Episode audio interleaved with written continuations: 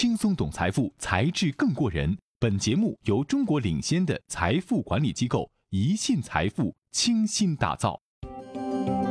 高级黑新闻：强人埃尔多安迎至暗时刻，全球资管规模增速重回十年巅峰。人物板块：最近怼天怼地怼世界的特朗普又跟土耳其强人总统埃尔多安怼上了。在八月十号，土耳其货币里拉对美元汇率暴跌百分之十八之后，特朗普顺势发推特宣布对土耳其钢铁和铝加征双倍关税。此举被埃尔多安怒斥为背后捅刀，也导致土耳其里拉汇率创下历史最低水平。埃尔多安可是国际政坛上的老面孔，从二零零三年出任总理，到二零一四年当选首位全民直选的总统，再到今年六月下旬成功连任。并将土耳其政体如愿改为总统制。在他看来，里拉暴跌是一场针对土耳其的政治阴谋。他号召人民抵御经济敌人。如果有谁在枕头下放了美元、欧元或黄金，去银行把它们兑换成土耳其里拉，这是国家战役。事实上，埃尔多安一直以善于治理经济而著称，特别是在其执政的前十年里，土耳其经济快速增长，创造了中东的经济奇迹。然而，这个奇迹是建立在一系列并不牢靠的基础之上的。而当前，他除了诉诸经济民族主义之外，似乎也没有更好的办法。强人埃尔多安正迎来执政生涯的至暗时刻。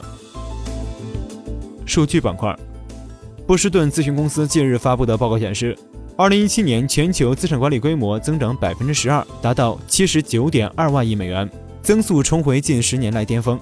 按地区来看。目前全球资管市场增速最快的是中国。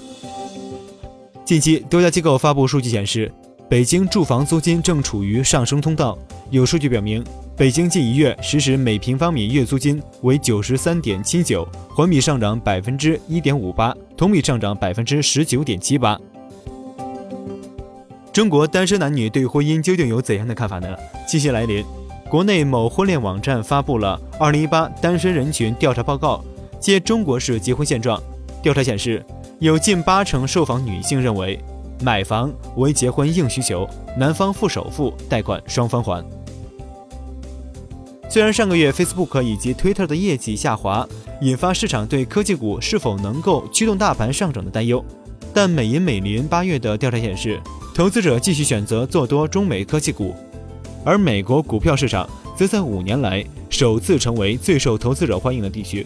俄罗斯智能手机零售商提供的最新市场调查数据显示，今年六月，华为手机在俄罗斯的市场份额达到了百分之二十四点六，超过三星的百分之二十三点二和苹果的百分之十一点八，升至首位。按台计算，俄罗斯境内共售出四百四十多万台中国智能手机。图片板块，八月十二号，NASA 发射的太阳探测器成功升空并进入预定轨道，开始为期七年的观测任务。这是人类有史以来最接近太阳的一次探测，最近可以到达太阳的日远层。探测器可以以两百千米每秒的速度飞行，是迄今为止速度最快的人造物体。经济学人智库十三日公布二零一八世界宜居城市排行榜，奥地利首都维也纳首度打败澳大利亚墨尔本，登上榜首。维也纳和墨尔本过去经常竞争这一排行榜的榜首位置，墨尔本已经连续七年蝉联第一名。今年维也纳拿下最宜居城市的头衔，这也是欧洲城市首次拿下冠军。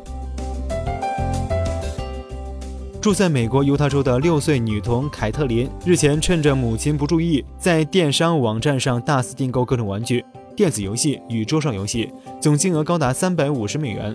直到一箱箱货品送上家门，家长才恍然大悟。凯特琳笑容满面地站在叠起来与她身高相等的送货纸箱旁边的照片，也引起了网络疯传。生育板块，俄罗斯财长西卢阿诺夫，美元现在被认为是国际货币中有风险的支付工具。美国总统特朗普，太空军将让美国拥有压倒中国及其他对手的优势。恒大研究院院长任泽平，我们建议尽快实施鼓励二孩甚至全面放开生育政策，提升中国人口生育率回归至一点八至二点一的适宜水平。诺贝尔经济学奖得主约瑟夫·斯迪格利茨。简而言之，美国只要打贸易战，哪怕最好的结局也比现在糟糕。视频板块，你可能永远也想不到那些身在名校的学霸平时到底有多努力。最近一个视频火了，内容讲述的是哈佛大学生一天的行程安排。视频中，这位哈佛小哥紧凑的日程安排，简直可以用一个单词来形容：unbelievable。更令人想不到的是，这位哈佛小哥的休息方式竟然是做线性代数。这样高强度的学业压力告诉我们，成功不是一件简单的事情。在世界一流的名校，也是越努力越幸运。尽管有的时候，所谓的幸运，不过就是幸存下来。感谢您锁定《才智过人》节目，更多财富资讯尽在宜信财富。欢迎搜索“宜信财富”公众号，您将解锁更多财富技能。